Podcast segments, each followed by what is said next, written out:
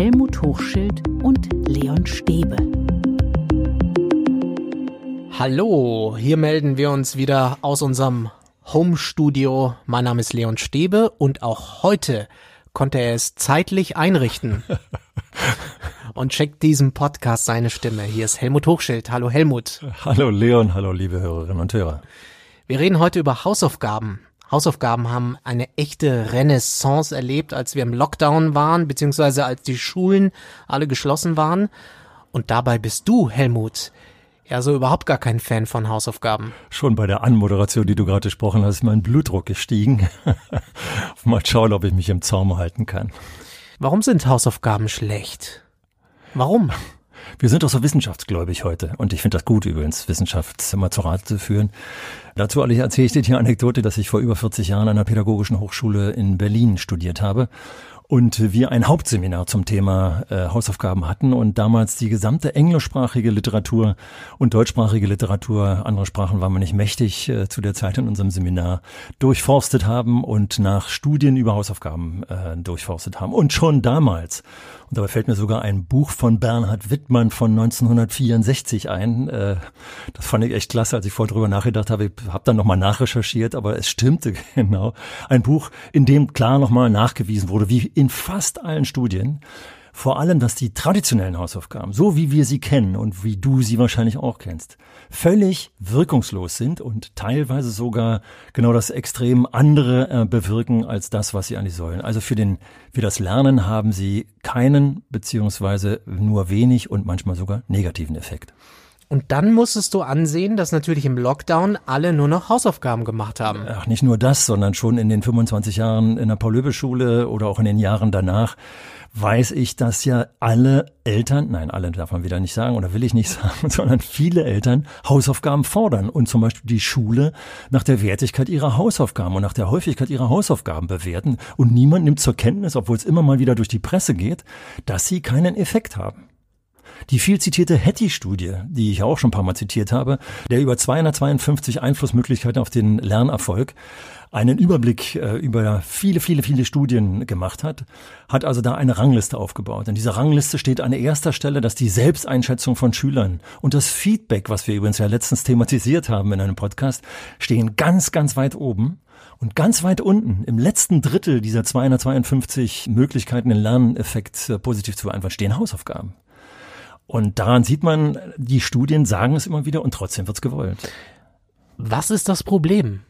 Warum sind Hausaufgaben so schlimm? Ist doch gut, wenn die Kinder zu Hause das in der Schule Erlernte mit Leidenschaft nochmal vertiefen können. Leo, du wirst mir gleich erzählen, wie du früher deine Hausaufgaben gemacht hast. Und wir werden wahrscheinlich, wenn wir hier eine Liste aufmachen, wie wir unsere Hausaufgaben, ich ja auch, wie wir unsere Hausaufgaben gemacht haben, werden wir tausend verschiedene Orte finden, im Bus, an der Bordsteinkante und, und, und.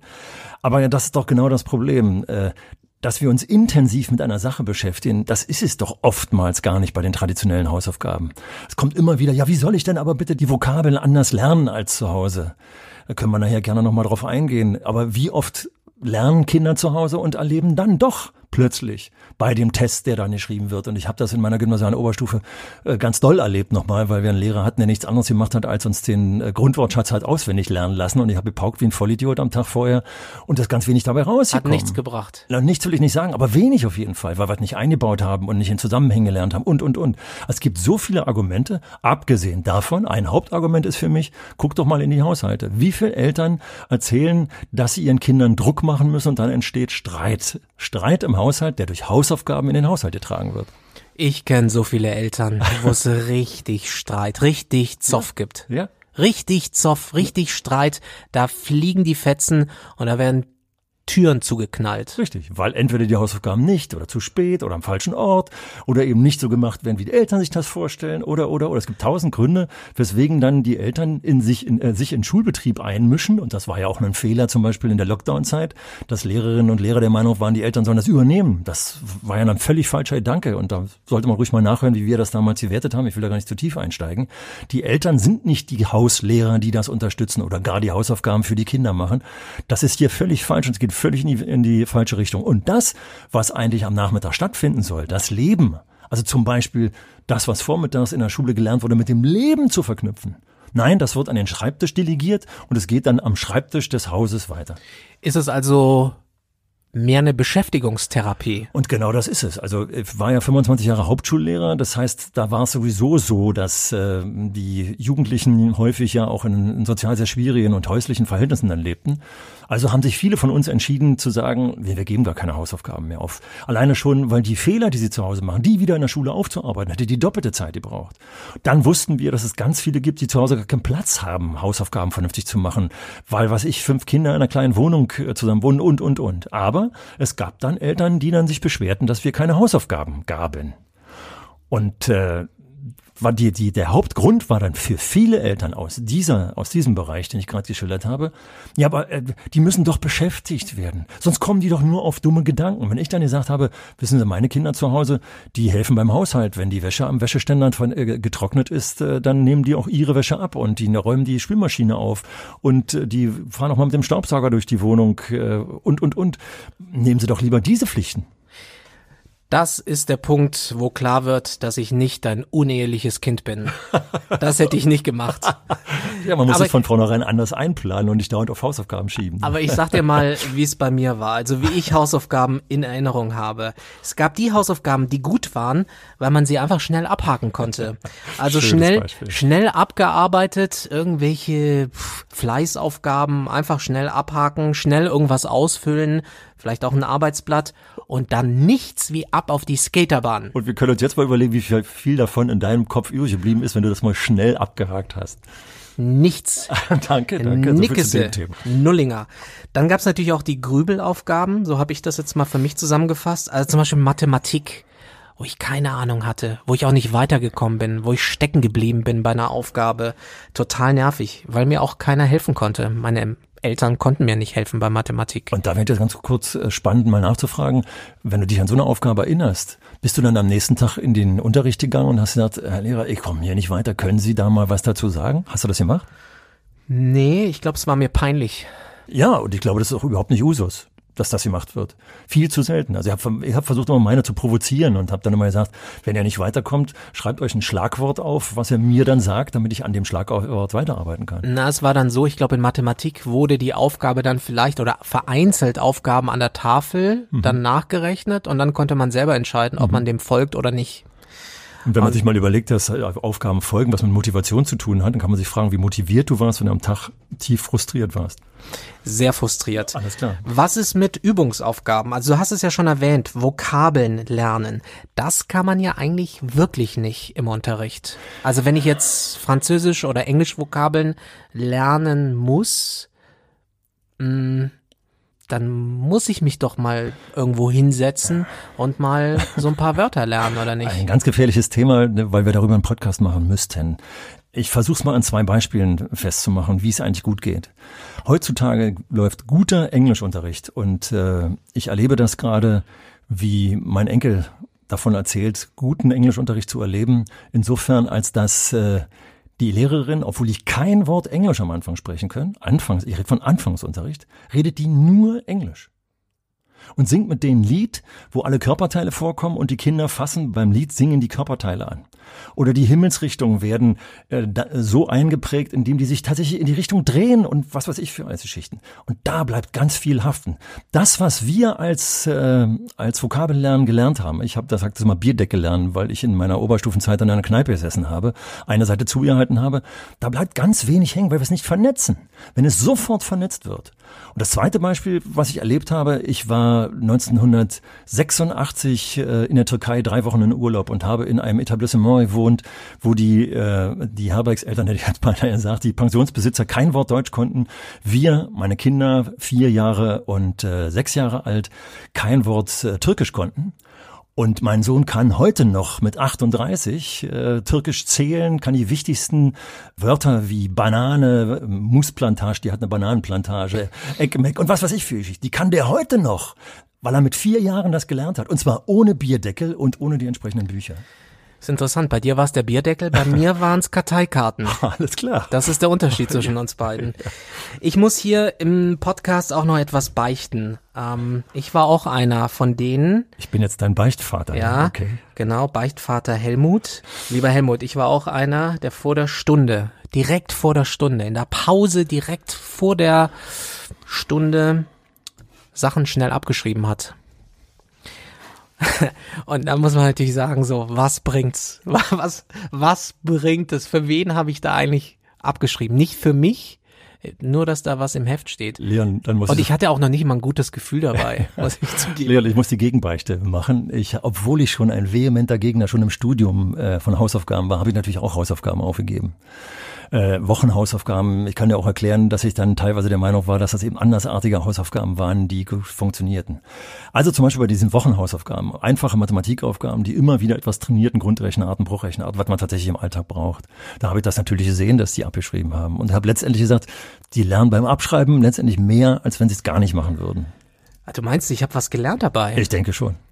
Das Irre war, dass es ja wirklich immer Mitschüler gab, die ihre Hausaufgaben auch bereitwillig zum Abschreiben zur Verfügung gestellt das ist haben. soziales Lernen nebenbei. Das ist soziales Lernen. Vielleicht habe ich da noch mehr gelernt. Das waren meist die fleißigen Schüler, die dann auch zu den coolen gehören wollten und äh, bei denen man immer abschreiben konnte.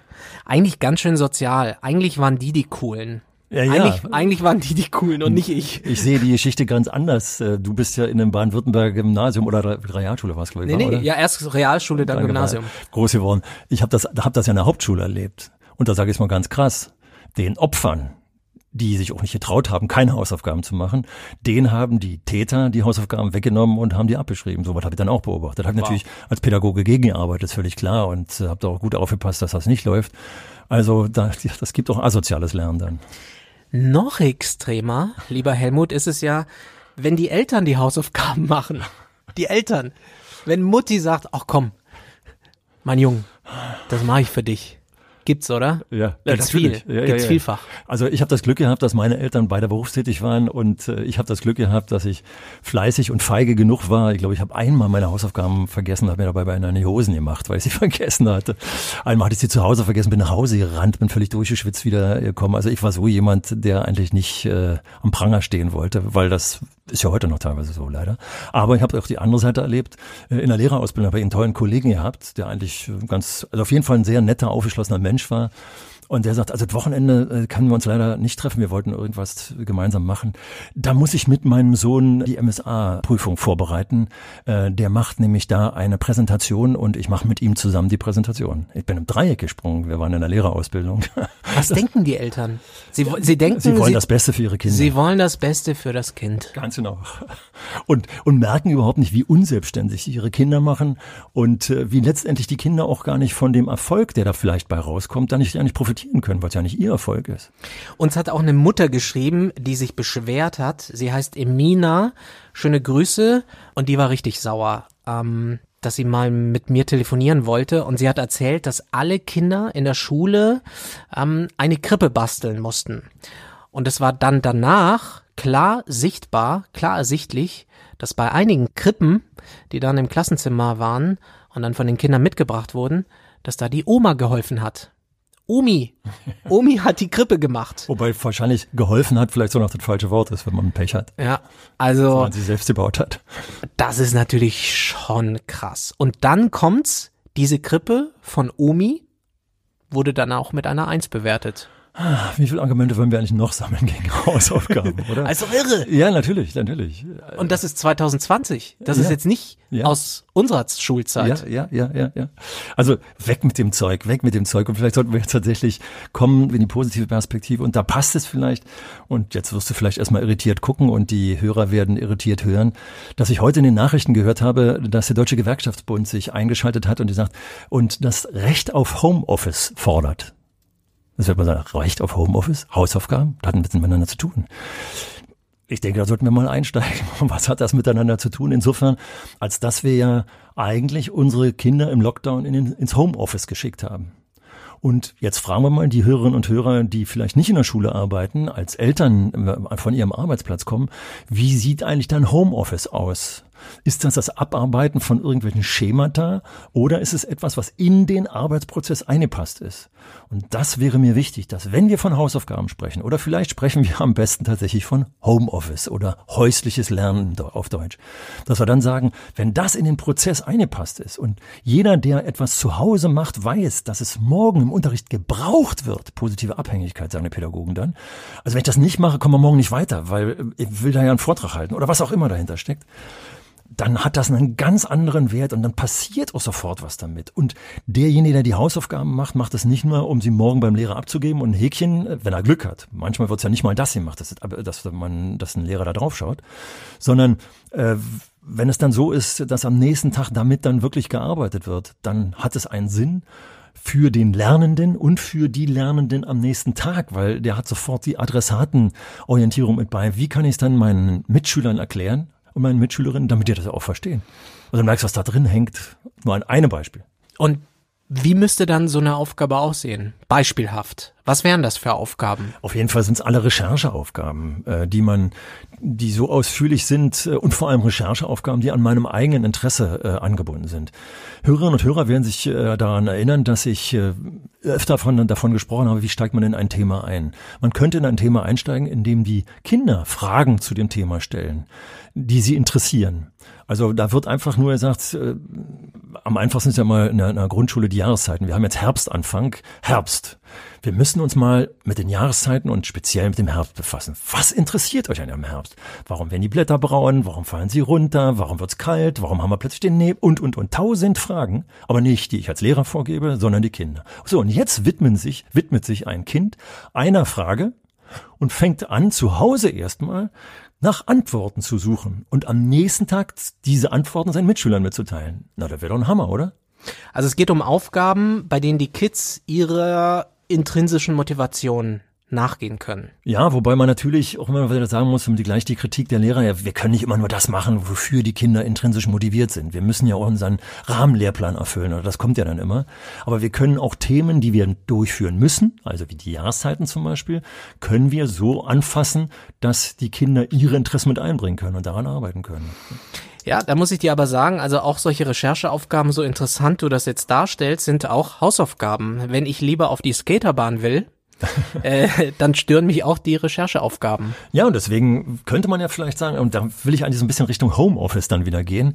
Ich will ja eigentlich vor allem, wenn wir über Ganztagsschule nachdenken. Also meine Enkel gehen tatsächlich in eine Schule, die in ihrem äh, Profil zu stehen hat, obwohl sie eine gebundene Ganztagsschule ist, also die Kinder bis 16 Uhr, außer freitags, in einer, in einer Schule sind kriegen die noch Hausaufgaben auf. Finde ich ein Unding, muss ich ehrlich zugeben, dass das so ist. Die kriegen das hier backen, also jedenfalls meine beiden Enkel kriegen das hier backen. Äh, gut läuft so. Aber wenn wir jetzt mal sagen, gerade bei Ganztagsschule brauchen wir das eh nicht mehr, diese Hausaufgaben. Die müssen ja überhaupt noch mal irgendwann Zeit für einen Sportverein, für Musikschule oder für das Rumstromern oder für Bücherlesen haben. Wenn wir die jetzt auch noch zudecken mit solchen Aufgaben, das ist eh Mist. Also von daher deine Kritik, in der die in der Frage drinsteckt, Hausaufgaben weg. So, jetzt aber, wie kriegen wir es trotzdem hin, dass sie mal in Ruhe zu Hause recherchieren können? Und jetzt habe ich mal einen ganz ketzerischen Gedanken. Na, wenn die virologische Situation es hergibt, dann müssen wir teilweise die Kinder nach Hause schicken. Gerade in meiner alten Schule habe ich das erlebt, dass eine Klasse nach Hause geschickt werden musste, weil da tatsächlich äh, ein Kind positiv getestet wurde. Also ist die ganze Klasse in Quarantäne. Also sie mussten sowieso wieder nach Hause. Wir schicken also, obwohl sie schulpflichtig sind, schicken wir die Kinder nach Hause weil die Situation es ergibt. Warum können wir das nicht eigentlich im normalen Schulalltag öfter mal überlegen? Und Vorsicht, das muss gut mit den Eltern abgesprochen sein. Weil man, der, der Pädagoge muss sich hier darüber im Klaren machen, was sagen eigentlich die Eltern dazu, wenn ich jetzt das Kind für Recherchezwecke nach Hause schicke? Hm. Habe ich, kann ich dem Kind vertrauen, dass es überhaupt nach Hause geht? Und das machen wir übrigens im Unterricht schon ganz oft. Je älter die Kinder sind, desto mehr werden die auch mal zum Einkaufen geschickt, wenn es für ein Schulprojekt ist oder sowas. Das darf man auch machen, das ist nicht Verletzung der Aufsichtspflicht, wenn man das absichert, wenn die Kinder zu zweit nach Hause äh, rausgeschickt werden und und und, da gibt es ja tausend Möglichkeiten. Also es ist keine Verletzung der Aufsichtspflicht. Also wenn das mit Eltern gut abgesprochen ist und die Eltern sagen, also ich fände das gut, wenn meine, mein Kind mal früher nach Hause kommen darf und dann sich tatsächlich zwei Stunden hinsetzt und wenn sie dann als Lehrkraft vielleicht auch noch sicherstellen, dass der um 15 Uhr das ins Netz stellt und Sie mal einen Blick drauf werfen, also dann hätten wir so noch eine gewisse Kontrolle dabei, dann ist was machbar, was wir, glaube ich, noch gar nicht gedacht haben. Was wir aber eventuell wieder denken müssen, wenn die Corona-Lage im Herbst und im Winter uns dann wieder dazu führt. Also wir könnten über die anders, den anderen Umgang mit Hausaufgaben, diesen Begriff Homeschooling, den wir mal am Anfang hatten, plötzlich anders denken und hier plötzlich eine Individualität mit einbauen, die tatsächlich wieder die Hausaufgabe nützlich macht. Ist interessant, es gab ja in dieser aktuellen Studie gerade von Bitkom auch das Ergebnis, dass fast, fast die Hälfte der Eltern Homeschooling oder Home Learning auch nach der Pandemie als ein Teil des Repertoires sehen. Fast 50 Prozent. Ja, wäre spannend, warum das so ist. Eine Erklärung ist aus meiner Praxiszeit, die ich so im Kopf hätte, wäre, die Eltern, die sozusagen auch kontrollierend unterwegs sind, äh, meine waren das jedenfalls nicht, aber es gibt ja die, auch gar nicht, es klingt ja so negativ, äh, die wollen sehen, was ihr Kind macht. Also die, dieses würde auch mit diesen, diesen Aufgaben, die ich nach Hause gebe, also sozusagen mit dem Homeoffice, würde das auch erfüllt sein. Das könnte eine Begründung sein, dass die einfach mit draufschauen wollen. Wir müssen aber auch ehrlich dann sagen, dass natürlich die andere Hälfte, also die anderen 50 Prozent dagegen sind, weil sie es wahrscheinlich auch nicht hinbekommen und weil sie sagen, ich kann mich dann nicht um das Kind kümmern. Es darf nichts passieren. Du sagst ja, es soll ja mhm. selbstständig mhm. ja, ja, das ja. Kind sein und auch Startunterricht. Ja, ja. Aber vielleicht auch mit der entsprechenden Kontrolle eben. Also wie gesagt, um 15 Uhr muss er das Ergebnis reinstellen. Dann weiß ich, dass er vorher, wenn die Aufgabe etwa eine Stunde mhm. lang gebraucht hätte, dass er da wirklich was gearbeitet hat und nicht irgendwo rumstrom hat. Und wenn es eben nicht klappt, dann kann ich ein Kind eben nicht für dieses Homeoffice äh, einsetzen, weil auch in einem Betrieb wird überlegt, welche Arbeiten kann ich vom, im Homeoffice mach, äh, machen lassen und es wird Mitarbeiter geben, die ich eben aus strukturellen Gründen, weil die die häuslichen Möglichkeiten nicht haben oder technische Möglichkeiten, wird ich jetzt auch nicht nach Hause geben. Also wir müssen einiges vorüberlegen, das ist völlig klar. Aber wenn wir uns überlegen, was da für Potenzial drin steckt und wenn wir uns überlegen, dass wir es sowieso eventuell machen müssen. Und jetzt kommt aber nochmal ein ganz wichtiger Punkt, den wir in der Lockdown-Zeit auch besprochen haben, aber mir ist es total wichtig, das mal wieder zu, zu wiederholen. Die Kinder müssen so weit selbstständig sein, dass sie die Eltern nicht brauchen. Und dass wir tatsächlich auch dann nicht etwa von den Eltern hin, jetzt muss ich das auch wieder, dann muss ich da auch wieder noch. Nein, die sollen eine Stunde nach Hause geschickt werden, damit sie eine Stunde alleine arbeiten können. Und vielleicht sind es auch mal anderthalb Stunden, die man in zwei Häppchen bearbeiten kann. Oder, oder, oder. Aber es müssen Aufgaben sein, deren Aufgabestellung so mit dem Kind, mit dem Lernenden vorbereitet ist, dass das Kind schon in der Schule weiß, worum es geht damit es anfangen kann. Und wenn es dann irgendwie nicht weiter kann an einer bestimmten Stelle, dann muss ich dem Kind dazu bringen oder den jugendlichen Lernenden dazu bringen, dass er aufschreibt, warum er nicht weiter kann, damit ich am nächsten Tag ansetzen kann an der Stelle und, und, und. Also da müssen einige Dinge vorbereitet sein, damit es tatsächlich auch ins Laufen kommt und klappt. Das kann ich nicht von heute auf morgen machen. Und Omi muss sich auch zurückhalten dann. Natürlich. Ja, wobei ich es ja gar nicht so schlecht finde. Wir wollen ja auch immer Kooperation und Kommunikation. Aber dann vielleicht was mit Omi. Alles klar. Generationübergreifend ja, oder das so. Das ne? sowieso nochmal die Aufgaben Oral History. Aber nicht, genau, aber nicht, dass Omi die Krippe baut. Ja, wobei ich mir auch vorstellen kann, dass vielleicht auch selbst Omi mal über die Schulter schaut, wenn es die Mathematikaufgabe ist. Und wenn sie jetzt plötzlich dazu eine Frage hat, dann kann das ja so ja produktiv sein. Die Eltern müssen nur, oder die, auch die Omis sind die Großeltern, die Omis sind die Opis, müssen darüber im Klaren sein, sie sollen die Aufgaben nicht machen, weil dabei lernt das Kind nichts.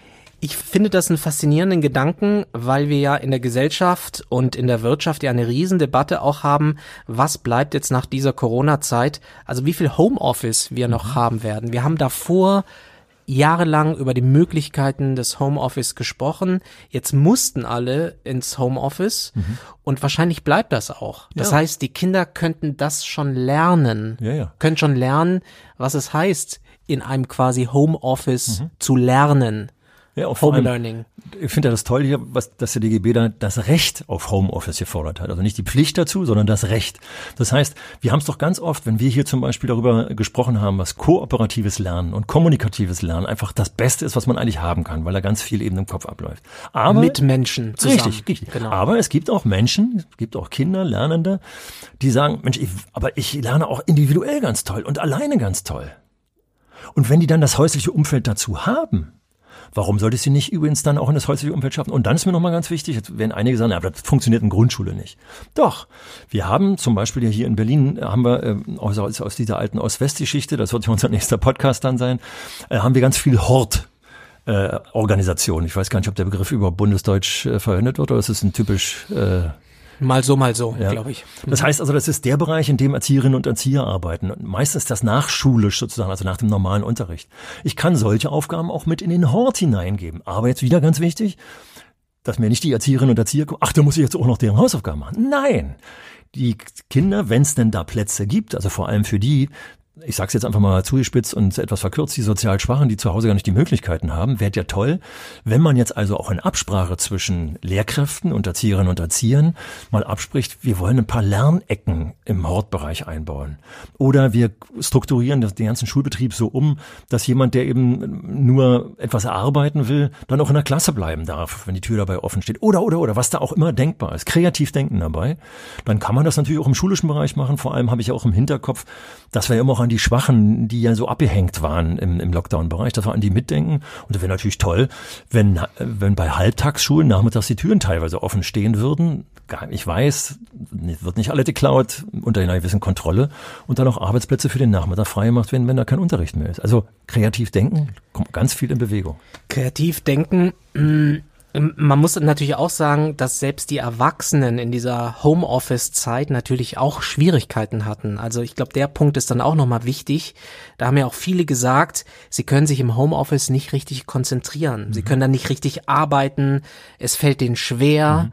weil es natürlich nicht eingeübt ist. So. Ja, ja. Also auch das muss man lernen. Na klar, und man muss eben die räumlichen Möglichkeiten, wie ich eben genau. schon sagte, zu Hause haben. Wenn die nicht da sind, dann habe ich natürlich Probleme. Aber wir denken ja erstens hier individuell. Wir gehen mit der Unterschiedlichkeit Möglichkeit um. Das heißt also, ich kann Kinder, von denen ich weiß, dass zu Hause das nicht möglich ist, die kann ich eben nicht ins Homeoffice schicken, sondern dann muss ich, wenn ich möchte, dass die auch trotzdem individuell lernen, äh, Räume in Schulen schaffen und gut gebaute Räume haben zum Beispiel Flure mit tausend Ecken und solchen Geschichten, wo die tatsächlich auch mal für sich alleine dann eine Aufgabe bearbeiten können. Also sozusagen ins äh, Homeoffice-Exil gehen, wenn man so will. Ja, ist wirklich interessant, weil es natürlich dann auch eine Vielfalt der Orte ist. Ne? Also man ja. hat dann nicht nur die Schule, das ist natürlich der Kern, der Hauptpunkt, wo sich alle treffen, aber dann gibt's halt auch verschiedene Orte. Das ja. kann mal bei der Omi sein, das kann mal zu Hause sein, das mhm. kann auch mal bei der Freundin oder beim Freund mhm. sein. Mhm. Und vielleicht unterstützt das auch den Lernprozess. Ja, es kann alleine sein, es kann zu zweit sein. Also man muss nicht nur mit der Omi kommunizieren, man kann sich auch mit dem Freund oder der Freundin zusammensetzen, wie du richtig jetzt eben gesagt hast. Aber dazu muss ich einiges an, an, an grundlegenden Dingen, äh, Dingen ändern. Ich habe vorhin zum Beispiel davon gesprochen, dass jemand, der nicht weiterkommt an einer bestimmten Stelle, mal ein Schlagwort schreiben kann, warum komme ich hier nicht weiter. Oder jemand, der eine Aufgabe löst, aber einen Fehler gemacht hat dass der sich dann traut und er merkt, also hat vielleicht tatsächlich sind es ganz normale Mathematikaufgaben gewesen, die mal auch alleine errechnet werden sollten und es gibt ein Lösungsblatt dabei. Und jetzt äh, guckt er sich das Lösungsblatt an und kommt einfach nicht auf die Lösung, die auf dem Lösungsblatt steht. Entweder hat er das Lösungsblatt einen Fehler oder er hat einen Fehler gemacht. Wie gehen wir mit Fehlern um? Es gibt viele Kinder und ich war damals auch so jemand, der sich nie getraut hätte zu sagen, ich habe hier einen Fehler gefunden, an dem ich nicht weiterkomme, sondern ich habe gewartet, bis vielleicht an der Tafel mal das Richtige kam. Wenn wir jetzt eine vernünftige Fehlerkultur hätten, dann würde der Lehrer sich freuen und so sagen, oh, toll, dass du uns diesen Fehler hier darbietest. Wer hat denn mal den Blick auf diesen Fehler und kann hier mal sagen, welcher, welcher Gedanke da vielleicht besser wäre oder so? Also wenn wir mit Fehlern auch noch positiv umgehen würden, dann würden wir die Fehler, die wir in den, beim Homeoffice, du merkst, ich vermeide jetzt äh, Hausaufgaben, das mag jetzt jemand auch mir übel nehmen, weil ich hier nur etwas verbräme vielleicht und äh, doch den, den Alten, dem Alten das Wort rede. Aber wenn wir eine gute Fehlerkultur hätten, dann hätte, würde das auch viel mehr bringen, weil die Fehler, die ich dann in dem Homeoffice mache, in der Schule dann wirklich wieder aufgearbeitet werden können. Jetzt zum Schluss des Podcasts klingt's ja schon fast so, als ob du mit Homeoffice-Aufgaben doch durchaus leben könntest. Ja, es dürfen eben aber bloß nicht die alten übenden Hausaufgaben sein, weil das halt immer wieder heißt, waren wir ja vorhin mit den Vokabeln, aber das muss ich zu Hause machen. Das fällt ja Quatsch mit Soße. Äh, Erstens brauchen wir ja oftmals diese Übung, die wir mal nach Hause verlegen, gar nicht so. Das haben die Studien immer wieder gebracht, ob ich eine Klasse habe. Also gerade dieser vorhin äh, von mir zitierte Wittmann hat das schon 1964 gemacht, hat Vergleichsklassen aufgemacht.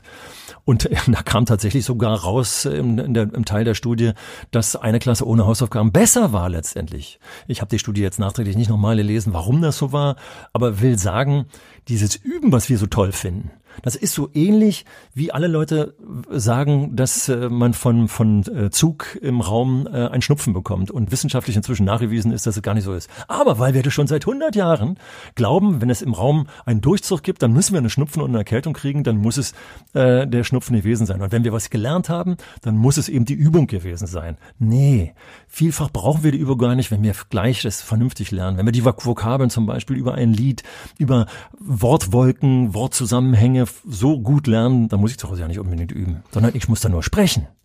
Das ist dann viel wichtiger. Also im Zweifel weg mit den Hausaufgaben und wenn Hausaufgaben, dann irgendwie kreativ und intelligent. Und produktiv und eingebunden in den, in den Präsenzprozess. Also, dass man mit, mit der Klasse dann am nächsten Tag damit arbeitet, was ich dann im Homeoffice gemacht habe. Okay, Helmut, dann gibt's von mir heute keine Hausaufgaben für dich. Dankeschön. Aber diesen Hinweis, diesen Podcast gibt es auf allen Podcast-Plattformen, bei Apple, bei Spotify und über alle Apps. Ihr könnt uns gerne schreiben, eine Mail an info at schule-kann-mehr.de und die nächste Folge gibt es am nächsten Dienstag und zwar pünktlich vor der ersten Stunde, so gegen halb sieben. Für die Frühaufsteher. Und dann hören wir uns wieder, Helmut. Bis dahin, tschüss Helmut. Ja, muss ich auch so früh aufstehen? Ich habe gerade überlegt. Ja. Du hast übrigens in, bei vielen Podcasts zum Schluss immer darauf hingewiesen, auf das deutsche Schulportal. Zum Thema Hausaufgaben hat es im April 2018 äh, viele Studien dazu gegeben. Wir haben sie hier nur angerissen. Da kann man ganz viel nachlesen und äh, es steht auch eine Menge drin über produktive Hausaufgaben. Viel Spaß beim Lesen, beim Nachschauen und äh, bis zum nächsten Mal. Tschüss. Ciao.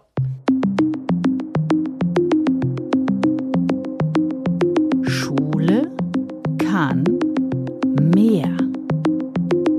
Der Podcast von Helmut Hochschild und Leon Stäbe.